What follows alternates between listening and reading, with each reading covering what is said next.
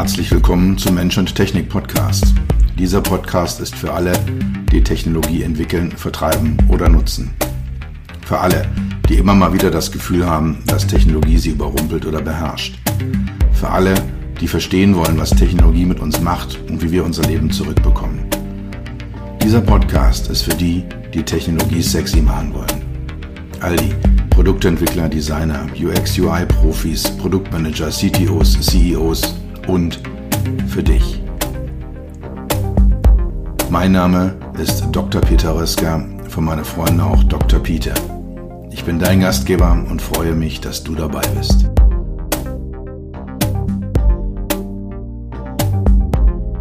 Nach längerer Überlegung habe ich mich dazu durchgerungen, einen, äh, eine kleine Serie, eine Podcast-Folgenserie aufzusetzen zum Thema User-Centered Design-Prozess, also Nutzerfokussierung im Designprozess.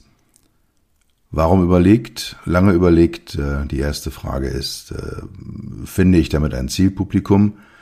Nach dem, was ich an Feedbacks auf meine bisherigen Podcasts erhalten habe, ja, da sind viele Leute dabei, die an solchen Themen Interesse haben.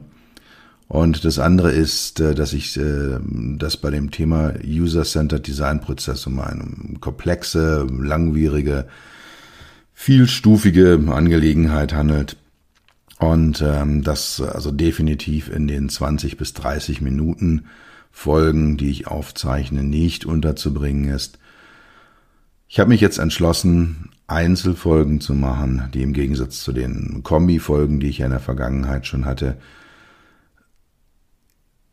aufeinander aufbauen, aber auch unabhängig voneinander anzuhören sind. Also heute die erste Folge User-Centered Design Prozess und äh, es wird dann in lockerer Folge zu dieser Serie weitere Podcast-Episoden geben, mit denen ich dann immer tiefer in dieses Thema einsteigen werde. Beginnen wir mit dem ersten Schritt in einem Designprozess. Also ein Designprozess ganz generisch betrachtet ist, ich habe eine Idee am Anfang, mit der ich gerne ein Produkt am Ende realisieren möchte. Und äh, diese Idee bedarf dann mehrerer Schritte der Umsetzung, um nachher dann wirklich ein marktfähiges, verkaufsfähiges Produkt zu haben. Das ist also mein ganz allgemeiner generischer Blick auf die, auf den äh, Produktentstehungsprozess. Dazwischen passieren bestimmte Dinge. Also zwischen Idee und Realisierung des Produktes passieren bestimmte Dinge. Und die möchte ich einfach in äh, diversen Episoden mal genauer beleuchten. Da gibt es jetzt verschiedene Prozesse, die man sich anschauen kann. Da gibt es dann auch mal die Philosophie, agil versus nicht agil, ringförmig versus linear. Am Ende ist es für mich immer ein linearer Prozess, weil Zeit linear vergeht. Und selbst wenn ich innerhalb des Prozesses Rückschritte mache, mache ich diese Rückschritte ja nachdem ich Vorwärtsschritte gemacht habe. Also von daher ist aus meiner Sicht eine lineare Betrachtung nicht falsch, Natürlich immer mit äh, der Option verbunden, rückwärts zu gehen, Schritte zu wiederholen, auch andere Aufteilungen anzustreben als eine, eine etwas grobschlächtige, wie ich sie hier vorstelle, um dann halt eben agile Prozesse zu realisieren, im Rahmen agiler Entwicklungsprozesse auch einen Beitrag zum User-Centered Design zu leisten, den Menschen in den Mittelpunkt dieser Entwicklungen zu stellen. Die drei Schritte, die ich äh, genauer betrachten möchte, sind Analyse, also die Vorarbeiten quasi, das, was man so als erstes macht, wo man mal genauer hinschaut, was ist denn da eigentlich los. Darum wird es heute gehen. In den äh, folgenden Folgen geht es dann um den Erschaffungsprozess äh, und den Implementierungsprozess. Und das Ganze ist immer unterlegt durch Testprozesse, Usability Checks, Usability Tests, auch das ist mit Sicherheit mindestens eine separate Episode, da mal genauer hinzuschauen, wie macht man das eigentlich. Also, heute Fokus auf dem Thema Analyse, dem ersten Schritt auf dem Weg von der Idee zum Produkt. Deborah Mayu hat, es inzwischen auch schon wieder über 20 Jahre her, ich glaube es war 1999, ihren Usability Engineering Lifecycle publiziert. Der gilt in vielen äh, Kontexten, gilt bei vielen Leuten, in vielen Entwicklungsprozessen immer noch als eine Art Goldstandard. Sie fängt damit an, über eine Requirements Analysis, also die Bedarfsanalyse nachzudenken, dann Design, Testing und Entwicklung und danach, äh, was sie als Installation bezeichnet. Und äh, diese drei Schritte spiegeln sich in dem von mir bevorzugten Prozess auch deswegen bevorzugt, weil ich ihn äh, entwickelt und in vielen Kontexten implementiert habe und auch in vielen Projekten, die ich mit meinen Kunden mache, heute noch so durchlebe, äh, eben die Schritte Analyse, Erschaffen und Implementierung. Das deckt sich weitgehend äh, hinten raus. Development, da macht sie etwas später einen Schritt, als äh, einen Schnitt, als ich den zwischen Erschaffen und Implementieren mache. Aber unterm Strich äh, habe ich meinen Prozess sehr, sehr dicht an den von, von Deborah Mayo angelehnt. Gut, schauen wir mal genauer hin. Wo steigen wir jetzt eigentlich ein und, und was tut man denn da eigentlich? Was ich in meinen Beratungsprojekten immer als erstes mache, ist mich zu informieren, was für ein Produkt ist es denn eigentlich? Worüber reden wir denn? Reden wir jetzt über eine Navigation in einem Auto, über eine Handy-App, über einen Zugführer oder ein Flugzeugcockpit, über ein Mischpult äh, für ein, ein Musikstudio. Worüber reden wir denn eigentlich? Was ist es denn eigentlich? Reden wir über ein Telefonsystem, was rein sprachgesteuert ist? Reden wir etwas, äh, über etwas, was rein visuell ist, was eine haptisch-taktile Interaktion hat? Oder reden wir über ein Pro Produkt, was eine, eine multimodale Schnittstelle hat, also dass ich Sprache, Gesten, Bildschirme, Knöpfe, Touchscreens, alles parallel habe. Reden wir über etwas, was ähm, ja, lineare Prozesse abbildet oder reden wir über etwas, was sehr, sehr flach und sehr, sehr parallel ist? Über welche Industrie reden wir denn eigentlich? Ist es eher was Automotive? Ist es eher Aviation, also Luftfahrt? es ist ein Konsumerprodukt. Also das ist die erste Frage, wo man mal hinschaut, was ist es denn eigentlich? Worum geht es? Worüber reden wir hier eigentlich? Und eng damit verbunden ist der zweite Schritt, wer ist denn eigentlich meine Nutzergruppe? Was sind das für Menschen, die dort auf der anderen Seite der Technologie sitzen, also auf der anderen Seite der Mensch-Maschine-Schnittstelle, der Mensch-Technik-Interaktion. Was sind es für Menschen? Sind es junge? Sind es alte? Sind es erfahrene Menschen? Sind es technologieoffene Menschen? Was für einen, einen kulturellen Hintergrund haben sie? Was für eine Bildung? Was für eine Ausbildung haben sie? Alles das sind Fragen, die man sich dann sehr, sehr früh stellt und einfach mal hinschaut, was sind es für Menschen, die dort sind. Und da geht es überhaupt noch nicht darum, welchen Prozessor wähle ich aus, welches Betriebssystem habe ich, welche Interaktionen habe ich, sondern es geht darum zu verstehen, wer ist meine Nutzergruppe, wer verbirgt sich dahinter, wie alt sind die, sind es Männer, sind es Frauen, was für einen Mix habe ich da, sind es Profis, sind es Amateure, äh, habe ich einen starken Fokus auf den asiatischen Markt, habe ich einen starken Fokus auf professionelle Nutzer? Was auch immer da alles äh, an, an, an Parametern interessant ist. Diese Analyse steht auch ganz am Anfang. Wenn ich geklärt habe, was habe ich für ein Produkt, dann kläre ich, was habe ich für eine Nutzergruppe. Und wenn ich geklärt habe, wer ist es denn eigentlich? Wer, wer sitzt denn da eigentlich? Dann frage ich mich, welchen Wert, welchen Mehrwert möchte ich mit meiner Technologie erzeugen für meine Nutzergruppe? Welches Gefühl möchte ich erzeugen? Welche Träume und welche Wünsche möchte ich erfüllen? Was haben denn die Menschen für Werte? Was haben sie für Träume? Wo möchten sie hin? Das ist eine ganz zentrale Frage, da mal genauer einzusteigen. Das geht dann auch sehr häufig über die Kerntechnologie, über das Produkt, um das es geht, hinaus, sondern es geht dann auch um Lebenskontexte, um, um Erfahrungen, die Menschen gemacht haben und um Erfahrungen, die sie noch machen möchten. Das sind Themen, äh, die dort sehr, sehr entscheidend mit reinspielen, um auch einen Gesamtüberblick zu kriegen, um zu sagen, hey, ja, Technologie als solche hat keinen Wert. Technologie als solche ist weder gut noch schlecht, sondern Technologie als solche ist ein neutrales Werkzeug. Und erst dann, wenn ich die Träume, Wünsche, Bedürfnisse, die äh, Needs, ja, Bedürfnisse der, der Menschen berücksichtige und erfülle, erst dann erzeuge ich mit all dem, was ich tue, einen echten Wert, einen Mehrwert. Und diese Frage stellt man sich sehr, sehr früh zu Beginn einer Technologieentwicklung. Eigentlich sollte man das schon tun, lange bevor man überhaupt mal ein Produkt plant oder einen Service aufsetzt oder eigentlich auch schon bevor man eine Firma gründet, die dann diese Produkte und diese Services äh, herstellen und, und vertreiben möchte.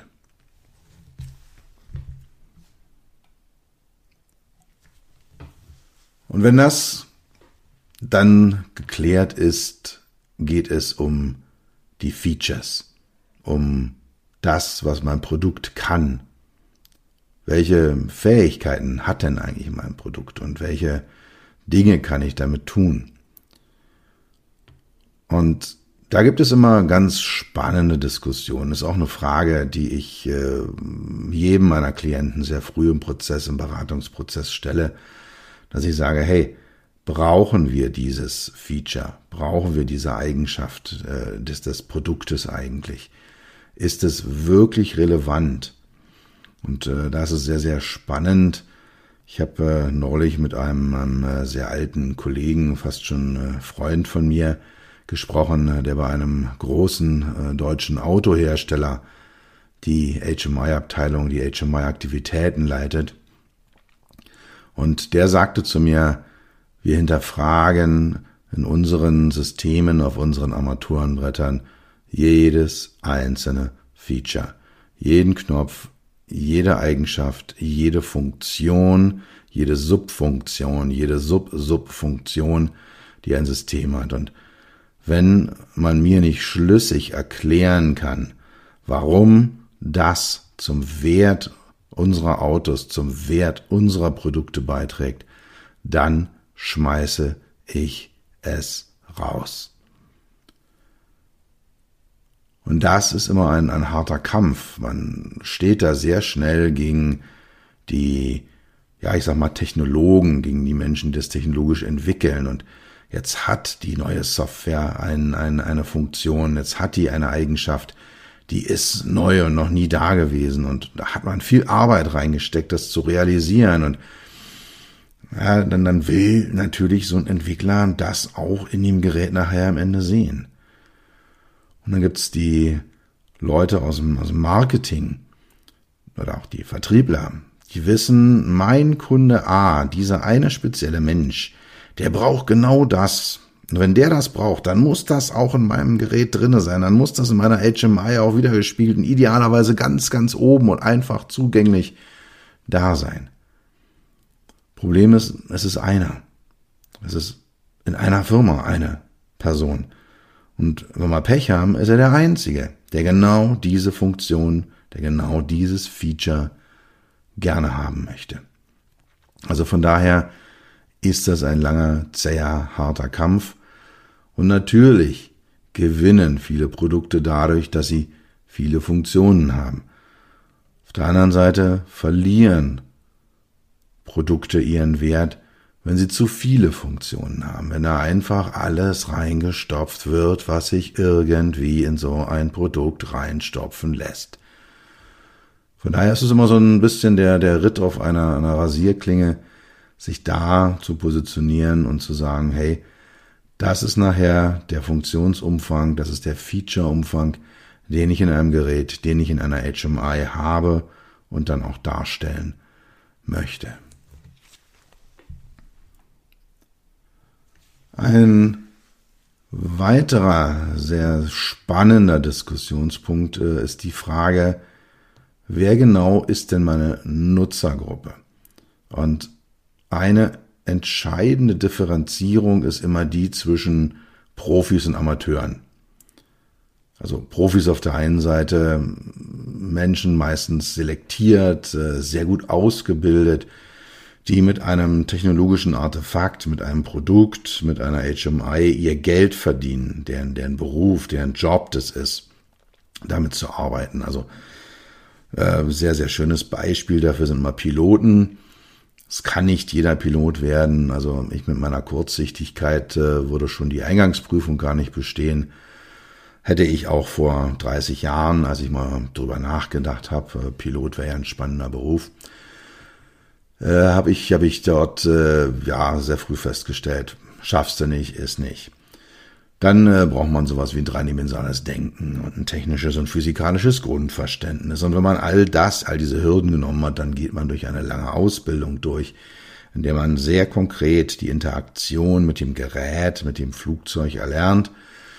Und äh, wenn man dann fertig ist, dann braucht man bestimmte Anzahl von Flugstunden, dann muss man immer mal wieder alle Viertel, halbe Jahre in einen Flugsimulator, muss dann auch mal kritische Flugsituationen trainieren, ist also fortwährend in einem äh, Fortbildungsprozess in, äh, dabei sein, sein Wissen, sein Können zu intensivieren, abzudaten, abzurufen, auch, auch seltene Situationen immer wieder zu trainieren. Das ist also eine ganz spezielle Nutzergruppe, die auch ein, ein ganz bestimmtes Mindset mitbringt, eine bestimmte Art der Wahrnehmung, der Kommunikation, des Denkens, des Entscheidens. Und das haben die gelernt. Und auf der anderen Seite als, als ähm, ja, größtmögliches Gegenbeispiel nehme ich immer die Autofahrer. Also wir machen irgendwann einen Führerschein mit, viele von uns mit 18, äh, manchmal auch schon früher, manche ein bisschen später. Wir machen unseren Führerschein und äh, häufig sind wir dann gar nicht in der Lage, uns ein Auto zu leisten, weil wir noch sehr jung sind. Das heißt, wir haben jetzt mal so fünf oder zehn Jahre vor uns, wo wir mal einen Mietwagen haben oder mal mit Vaters Auto unterwegs sind, was auch immer, aber im Endeffekt äh, nicht allzu sehr äh, da, da involviert sind. Und dann äh, kauft man sich das erste Auto und fängt an, intensiv und regelmäßig Auto zu fahren. Und bis dahin haben wir unser Wissen, unser Können, auch die Art der Ausführung teilweise schon wieder verlernt, haben es nicht ständig trainiert, haben es nicht ständig abgerufen, sind nicht fortgebildet worden. Und dann, ja, fängt man halt wieder an und eigentlich fängt man wieder bei Null an. Man hat noch so die groben Dinge drauf und man hat die Verkehrsregeln gelernt, aber das Fahren selber, da wird man reingeschmissen und tut das halt eben. Und es ist jeder, der dort hinterm Steuer sitzt. Ob das halt jetzt äh, eine 18-jährige junge Frau ist oder eine 85-jährige ältere Dame, ob das äh, die männlichen Pendants dazu sind, wie auch immer, eigentlich fährt jeder. Jeder Mann, jeder Frau sitzt in einem Auto. Das heißt also, die Gestaltung der Mensch-Technik-Interaktion, der Mensch-Maschine-Schnittstelle des HMI, muss für diese beiden Gruppen, eben beispielhaft äh, professionelle Piloten auf der einen Seite und Autofahrer auf der anderen Seite, zwangsläufig ganz anders ablaufen, weil ich halt eben unterschiedliche Arten der Ausbildung, des Trainingszustandes, des Übungszustandes habe in den beiden Gruppen, muss das eben auch zwangsläufig zu anderen Lösungen führen. Ein weiteres Thema, was ich persönlich auch extrem spannend finde, und äh, da werde ich mit Sicherheit auch nochmal die ein oder andere Podcast-Folge zu machen. Ich habe auch schon äh, auf meinem Interviewkalender ein Interview mit dem äh, Top-Experten zu dem Thema äh, vereinbart. Wir suchen noch nach einem Termin, aber es wird in den nächsten Tagen oder Wochen stattfinden und wird dann eine mit Sicherheit super spannende Folge geben des Mensch-Technik-Podcast. Das ist das Thema kultureller Hintergrund. Das interkulturelle HMI-Design hat viele Stolperfallen. Man kann da sehr, sehr schön sich auch in die Nesseln setzen mit solchen Themen. Es fängt damit an, dass man sehr gerne, sehr viel, sehr intensiv mit Stereotypen arbeitet, dass man Menschen aufgrund ihres kulturellen Hintergrundes, und der ist meistens geografisch bedingt, in Gruppen einordnet und ihnen Eigenschaften zuschreibt. Da gibt's dann halt die Asiaten, die Deutschen, die Nordamerikaner, die Araber. Das sind halt dann so Gruppierungen und es ist natürlich klar, wenn ich einzelne Menschen aus diesen Kulturen treffe, können die ganz anders sein, als ich das in diesen Stereotypen beschrieben habe. Aber es gibt eben Gruppengemeinsamkeiten, es gibt immer diese Konzepte, die dahinter stehen, zum Beispiel in der Intensität oder der Art der Technologienutzung, in der Art, wie Informationen aufgenommen, verarbeitet werden. Die treffen so im Großen und Ganzen zu. Auch so in der Gesamtkommunikation gibt es Unterschiede. Wenn man mal das erste Mal nach, nach China kommt oder nach Japan kommt, wird man feststellen, ganz andere Begrüßungsrituale, ganz andere äh, Arten und Weisen mit Hierarchieunterschieden klarzukommen oder umzugehen oder sie darzustellen oder sie zu leben. Ja, da gibt es halt eben dann doch so Gemeinsamkeiten und dieser Hintergrund, dieser kulturelle Hintergrund, der schlägt sich auch auf Technologie durch. Und da muss man dann halt schauen, habe ich denn einen essentiellen Anteil asiatischer Nutzer? Habe ich einen essentiellen Anteil arabischer Nutzer? Habe ich einen essentiellen Anteil nordamerikanischer Nutzer? Und da muss man dann schauen, gerade eben bei den Amateuren, äh, wie kann ich das anpassen? Wie kann ich Farben wählen? Wie kann ich Symbole wählen? Wie kann ich Interaktionsstrategien wählen, die an den lokalen kulturellen Hintergrund angepasst sind. Also bei meinen Klienten auch immer die Frage sofort, wohin verkaufen sie denn ihr Produkt? Ja, haben sie eine weltweite Vertriebsorganisation oder sind sie auf Europa fokussiert? Das sind Fragen, die man dann einfach sehr schnell stellt. In meinem Berufsleben habe ich das eigentlich nur ein einziges Mal erlebt, dass ich auf einem komplett weißen Blatt Papier eine HMI entwerfen durfte. Das war, nachdem äh, die CAA, damals eine Software-Startup, bei dem ich beschäftigt war, Anfang der Nullerjahre von Harman, Harman International aufgekauft worden ist. Und dann kam der damalige CEO von Harman Automotive, oder Harman Becker hieß es damals noch, kam dann und sagte zu mir, Herr Dr. Röska, äh, ich habe die CA gekauft, äh, weil Sie die beste HMI-Abteilung der deutschen Autoindustrie haben. Wir brauchen für unser Top-Produkt ein neues HMI. Die Funktionen haben wir festgelegt, aber Sie haben völlig freie Hand, dieses Gerät zu gestalten. Und es war eigentlich das einzige Mal in meinem Berufsleben, als äh, HMI-Fachmann, als Usability, User Experience Berater, dass ich komplett freie Hand hatte. Normalerweise gibt es immer eine Produkthistorie. Da gibt es ja Hintergründe, da gibt es da, da ist schon was da und wir machen mal ein Update. Wir wollen einen großen Schritt nach vorne machen. Aber der Ausgangspunkt ist ein existierendes Produkt, dann gibt es sowas wie ein Corporate Font, also so Schriftarten, die firmenspezifisch sind. Da gibt es firmenspezifische Farben, die sich in dem HMI widerspiegeln sollten. Also da gibt es lauter solche Dinge, die immer und immer wieder äh, genutzt werden. Das ähm, hat den großen Vorteil, man hat mal so eine Leitlinie, es gibt so ein paar Leitplanken.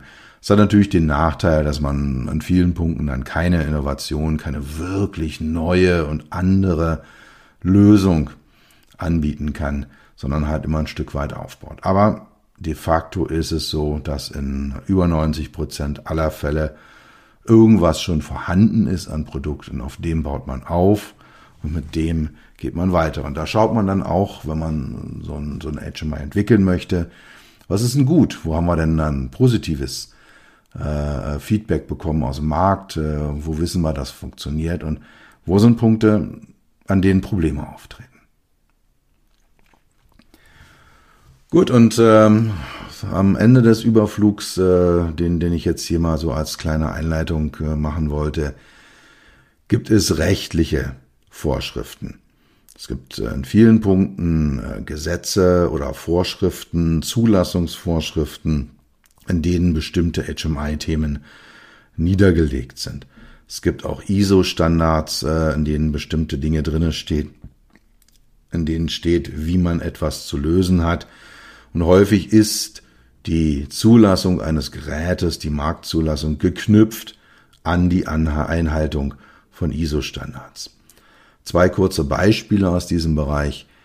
Für Medizingeräte ist es so, dass man eigentlich alle Farben, nahezu alle Farben mit irgendwelchen Informationen verbunden hat. Also Rot zum Beispiel ist immer ein Alarmzustand und Grün ist immer ein Gutzustand, ist immer okay. Und da muss man sich dran halten. Also wenn irgendwo ein roter Rahmen auftaucht in einem Medizingerät, dann muss das irgendeine Form von, von kritischem Zustand widerspiegeln. Oder wenn irgendwas Grünes auftaucht, muss es widerspiegeln, dass dort alles in Ordnung ist. Wenn ich jetzt einmal sage, nö, ich find's einfach schick, da was Rotes reinzumachen und dann hat es aber halt eben keinerlei inhaltlichen äh, Kontext, das ist nicht irgendwie an eine Bedeutung gebunden, dann bekomme ich dieses Gerät im Zweifelsfall nicht zugelassen.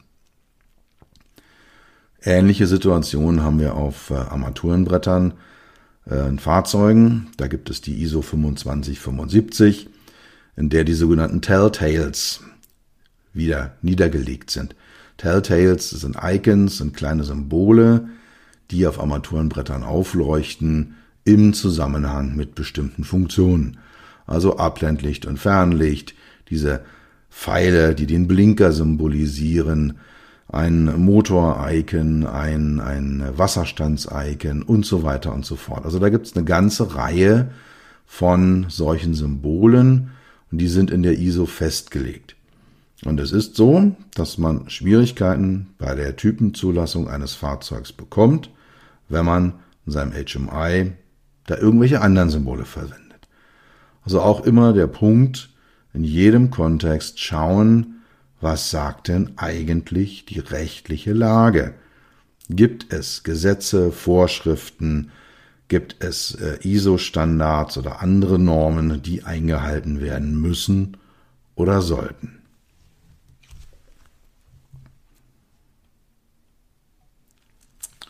Gut, jetzt haben wir mal die Themen gestreift, äh, die so spannend, die interessant sind im Rahmen so einer Analyse zum Auftakt einer HMI, einer Human Machine Interface, einer äh, Technologie, einer Mensch-Technik-Interaktionsentwicklung eines Produktes oder einer HMI, die man da entsprechend äh, äh, haben möchte am Ende. Also wir sind auf dem Weg von Idee zu Produkt, wir machen den ersten Schritt auf diesem Weg von Idee zum Produkt und äh, haben jetzt mal geguckt, was schauen wir uns denn eigentlich an. Und jetzt möchte ich noch ein paar Analysemethoden auflisten, die man anwenden kann, um diese Analysen durchzuführen. Die erste Analyse, und die ist immer besonders dann spannend, wenn man in eine neue Domäne kommt, wenn man also ein, ein Umfeld hat, ein Produkt hat, mit dem man sich nicht auskennt.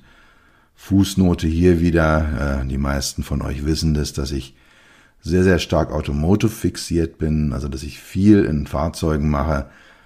Dort erstens erleben wir das alles selber. Zweitens habe ich seit 25, 30 Jahren die Fahraufgabe immer wieder analysiert.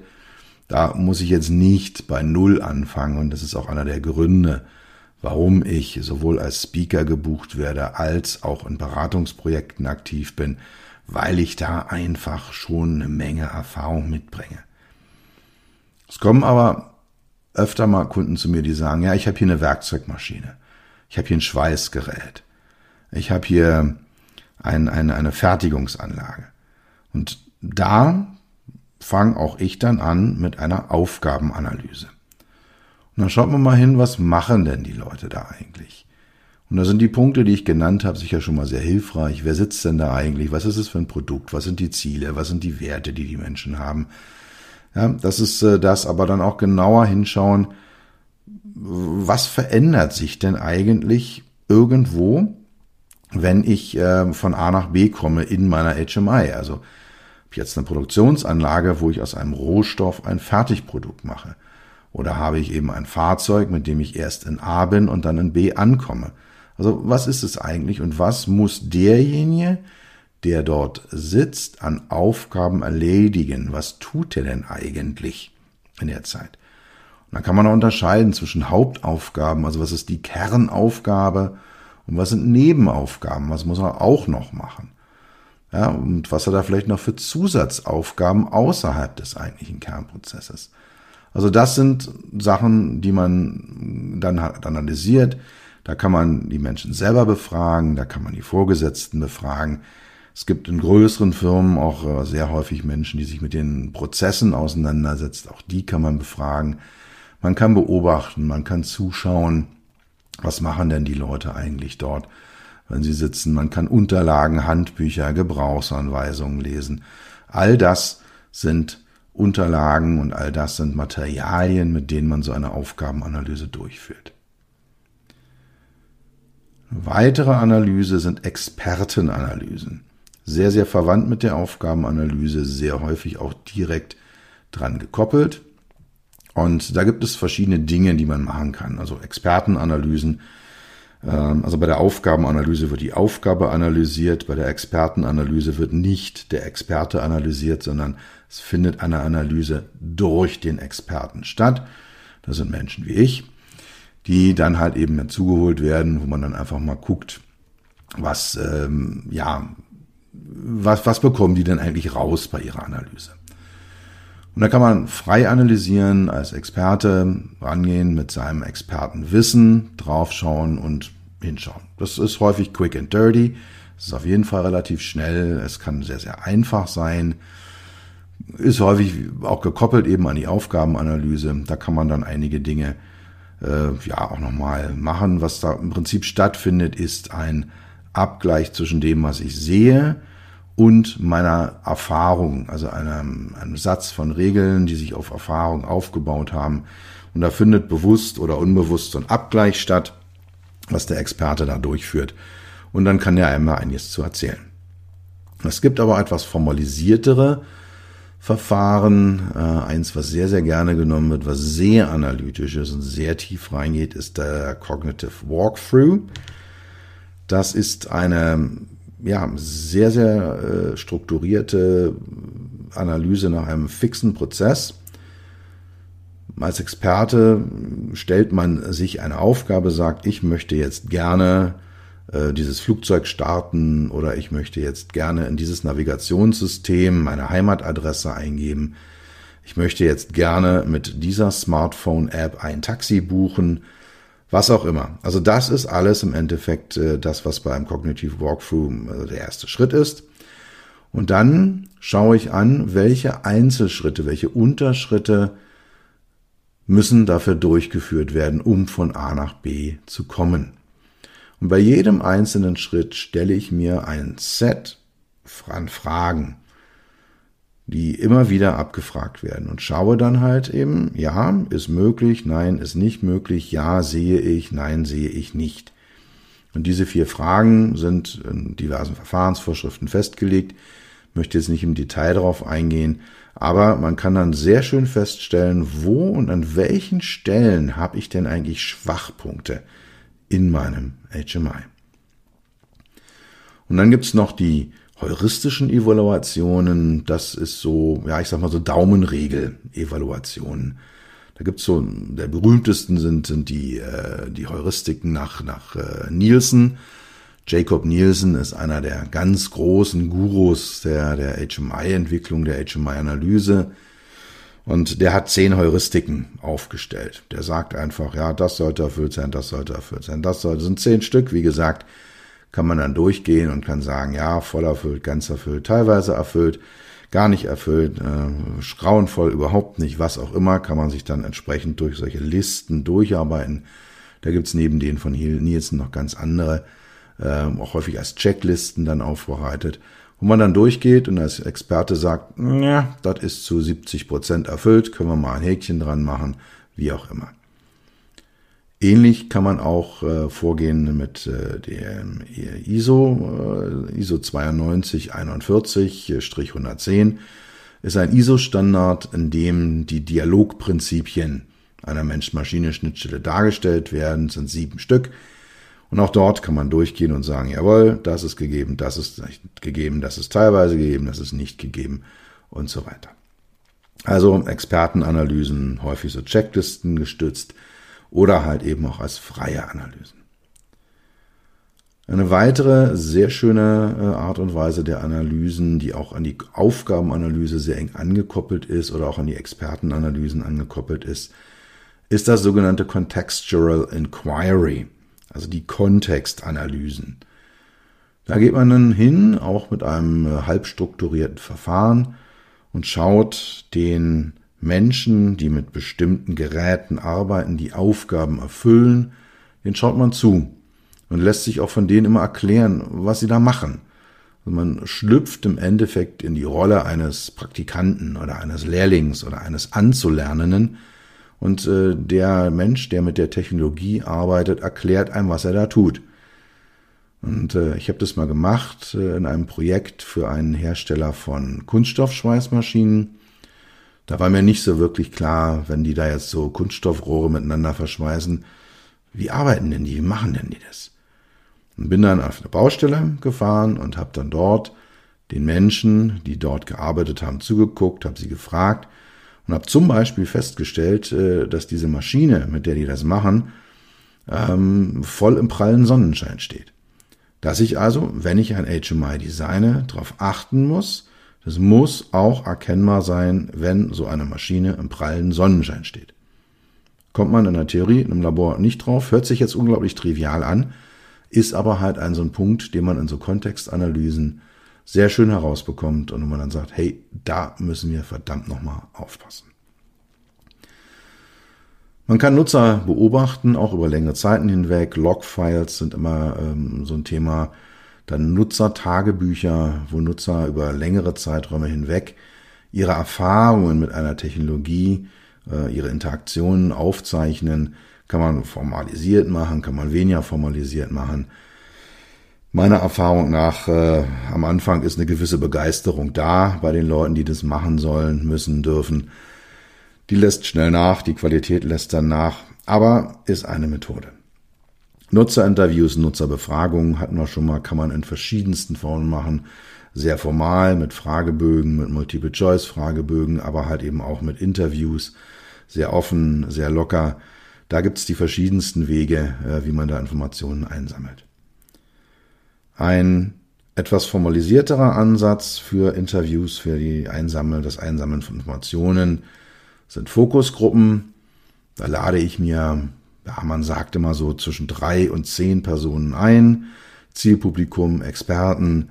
Ähm, dann stellt man denen konkrete Fragen, diskutiert die, äh, bekommt dann auch sehr, sehr schöne Informationen heraus. Eignet sich hervorragend, wenn man so bei einem Gebiet, wo man sich nicht so richtig gut auskennt, äh, eine Domäne, die jetzt nicht so die eigene Domäne ist, einsteigt und da einfach mal so einen Entwicklungsleiter und Marketingleiter und einen Entwickler und, zwei, drei Nutzer zusammenruft und denen einfach mal in so einer gesteuerten, äh, halb, halb strukturierten Diskussion äh, die Informationen entlockt. Was auch immer sehr gut ist, sind Analyse von Vorgängermodellen. Mal hinschauen, ich hatte es ja schon gesagt, es ist eigentlich in den seltensten Fällen so, dass man komplett auf einem weißen Blatt Papier entwickelt.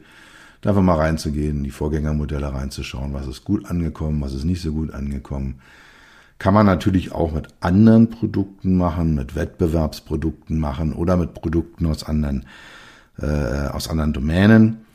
Dann sind wir beim Thema Benchmarking, herauszufinden, wer hat denn eigentlich so das beste HMI entwickelt. Und was ich immer feststelle, ist, ich komme zum, zum Klienten hin, Automotive, Non-Automotive, wo auch immer, und es heißt immer, naja, eigentlich wollen wir ja sowas haben wie ein iPhone oder so, so ein Apple-ähnliches HMI.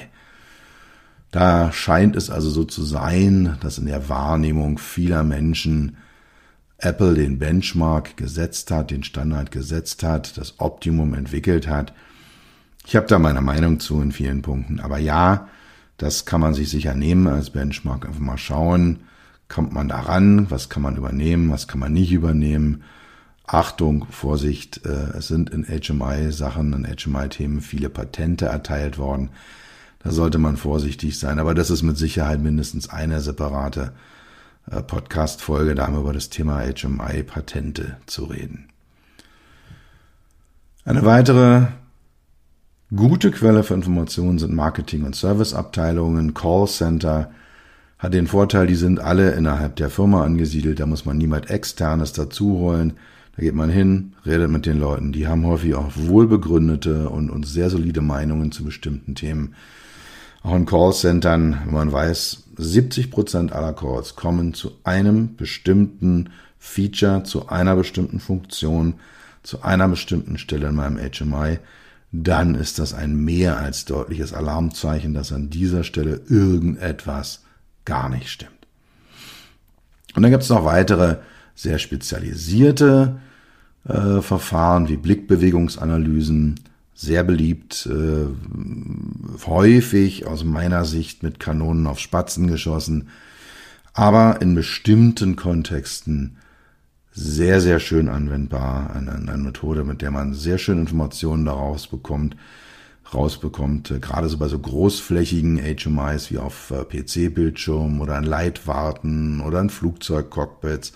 Auch in Autos funktioniert es ganz gut einfach rauszufinden, wo suchen denn die Menschen nach bestimmten Informationen, wo schauen sie hin, wenn eine bestimmte Aufgabe zu lösen ist und das dann entsprechend zu analysieren, analysieren und festzustellen, ja, diese Informationen müssen wir woanders hin packen, weil 70 Prozent aller Nutzer suchen sie an Position B, sie ist aber an Position A. Ein weiteres Verfahren sind GOMS-Modelle. Da zerlegt man Interaktionen in möglichst kleine Schrittchen. Die sind dann alle mit kleinen Preisschildern versehen, äh, die abhängig sind. Sehr, sehr, sehr komplexes Verfahren. Kann man in Analysen sehr schön machen, auch im Rahmen von Aufgabenanalysen. Ist aber auch so ein bisschen mechanistisch. Also Sachen, die einen hohen kognitiven Anteil haben, wo also sehr, sehr viel nachgedacht wird, da es bei GOMS-Modellen kommen die relativ schnell an ihre Grenzen heran, sind aber eines der vielen, vielen Verfahren, die man in diesem Umfeld anwenden kann. Gut, das mal als ähm, ja, Analyse der Analyse, als eine Podcast-Folge zum Thema User-Centered Design-Prozess. Wie geht man den eigentlich an? Wir sind unterwegs von der Idee zu einem Produkt. Was wir als erstes machen auf dem Weg dorthin ist eine Analyse. Da schauen wir hin, was haben wir für Produkte, was haben wir für Nutzergruppen, welche Ideen, Träume haben die, welche Features, welche Funktionen sind da drinne, in welchen Märkten, in welchen Kulturen wird ein Produkt verkauft, wie sieht die Produkthistorie aus und gibt es entsprechende rechtliche Randbedingungen gibt es ISO-Standards, die dort in diesem Umfeld relevant und entscheidend sind.